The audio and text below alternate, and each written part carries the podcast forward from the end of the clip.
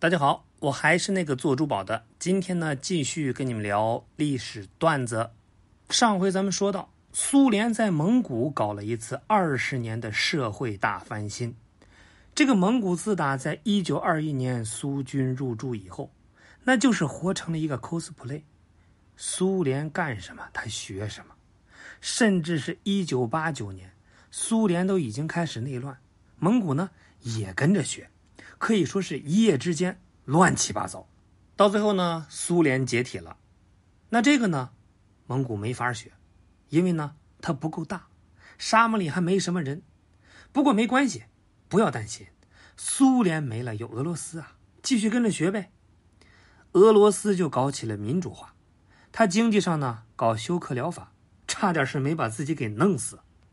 蒙古是有样学样，把自己弄的是半死，甚至俄罗斯都把国有资产按人头印了票发给了每个国民。这种操作，蒙古也学了一遍。后来俄罗斯明白了，老子这么辛苦也没用，好在呢有资源，我是家里有矿啊，那我就卖呗。蒙古呢也翻翻家底儿，哎，我矿也不少啊。我也卖。俄罗斯赶上国际市场上资源价格上涨，飞起来了。社会一稳定，他就开始搞骚操作。蒙古哪几年的 GDP 的增长，那都过了十，可以说是胆气颇壮。于是呢，他也搞改革，比如给老百姓发钱，搞搞大建设项目等等。这两个货后来呢，那都是欠了一屁股债。然后都把自家货币是大贬值，那估计这一套也是蒙古从俄罗斯那儿学来的。后来这个资源价格下降，俄罗斯瞬间就不行了。这个呢，蒙古想不学，他也由不得自己。看来当年都说蒙古是苏联的第十六个加盟国，这个说法呢非常准确。我看听节目的小朋友有问，蒙古亲谁呢？其实这个答案呢。五花八门，亲美、亲中、亲日都有，那这不是扯吗？蒙古跟着抄作业，抄了快一百年，那错都错的一模一样，还抄了个不及格，现在还在继续抄，甚至连 A 卷、B 卷都不看。一般的老铁都不足以形容这种关系，异父异母的亲兄弟也就做到这儿了吧？那有戴眼镜的朋友呢，还是不死心，他就会问：那蒙古和咱们的关系怎么样呢？四个字儿，非常复杂。蒙古呢，对俄国是没得说，但是对咱们整体却充满警惕。甚至蒙古国内呢，都流传着一种说法，说是中国国旗上的四个小星星，代表着中国一定要收复的四块领土：中国香港、中国澳门、中国台湾，还有蒙古。而且最近几十年，在蒙古待着的中国人呢，基本呢都是倒爷。造型就有点像当年的台商在中国大陆。年轻人可能并不了解台商是个什么玩意儿。早年呢，这个台商来大陆投资，坑蒙拐骗那是无恶不作，包二奶、骗古董、搞特权，他们都是行家。所以早年接触过这些人，一般都不太受欢迎。之前呢，听一个乌兰巴托的朋友就聊过当地的情况。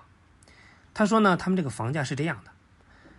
他们能看到的大楼，基本都是中国富商投资的。乌兰巴托有一堆的外国公司在那儿挖矿，外国公司就会有人过来出差。出差呢，肯定是不能住在蒙古包了。所以呢，房价倒是不贵，不过租金特别贵。比如说一套房子不到三十万，这一个月的租金就差不多三千多。所以呢，也有不少华人去炒房。买下来以后再租出去，当地的普通人是无论如何也买不起那些房子的。乌兰巴托的楼房对标北京三环内的房子，普通人有个住的地方就不错了，还有几十万住着蒙古包呢。再说了，蒙古人尤其是蒙古男人，最重要的事情他不是房子，而是喝酒。这一点呢，好像也是从毛子那儿学来的。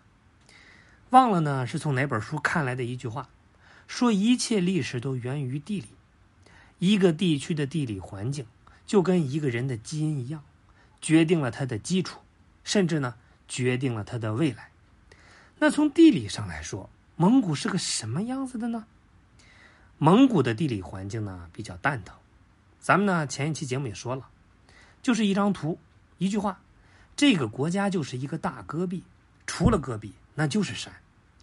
事实上，戈壁这个词儿就是从蒙古语里来的，而且戈壁这个玩意儿呢，它不吸热，不能作为温度的缓冲器。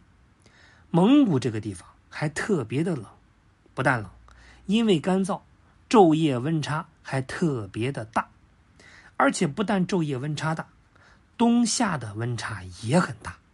夏天呢热到三十五度，冬天呢就可能冷到零下三十五度。如果这要是个游戏，那开局这样，很容易就搞崩了心态，直接是删号重新开。这也是为什么历史上蒙古国那一带的游牧部落，他动不动就南下，换谁都没得选择。地理决定开局，那这么个倒霉的地方，发展方向其实并不是太多。总有人爱说，以色列环境也差呀。你怎么知道？其实以色列跟其他沙漠里的国家它完全不一样。以色列的资本非常足，典型的是资本驱动型国家。不仅美国的富豪不断的向以色列注资，而且大量的俄国富豪也都在移民以色列。因为俄国上层的富豪也是犹太人为主，现在那个首富就把财富转以色列去了，其他国家发展不起来，不就是因为没有原始资本吗？咱们继续说蒙古，简单点就是一句话，这是一个伪装成一个国家的矿业公司加畜牧场，首都乌兰巴托等于就是公司总部所在地，同时呢也是物流中心点。也是唯一一个正儿八经的城市，其他所有城市都是大的采矿点或者呢运输节点剩下的那都是养殖区。这个蒙古矿产是非常的丰富，但是和其他矿产区一样，薄弱的工业加工跟基础设施，就造成只能出口矿石和很基础的加工品，这个呢根本就卖不上价钱。再说这个蒙古的主要矿产，那是煤炭和金属，而且采矿能力差，都是挖露天矿。毕竟这个呢容易吗？就算是露天，它也是一铲子一铲子的挖，跟中东狗大户那种打个洞抽油卖不能比。而且呢，运输能力又太弱，运输距离还长，还都是陆运。傻的黑粗的煤跟矿拉到中国。竟然比巴西绕半个地球走海运拉中国的矿产都贵，那这里呢就有个问题：挖矿修路这事儿，谁最擅长呢？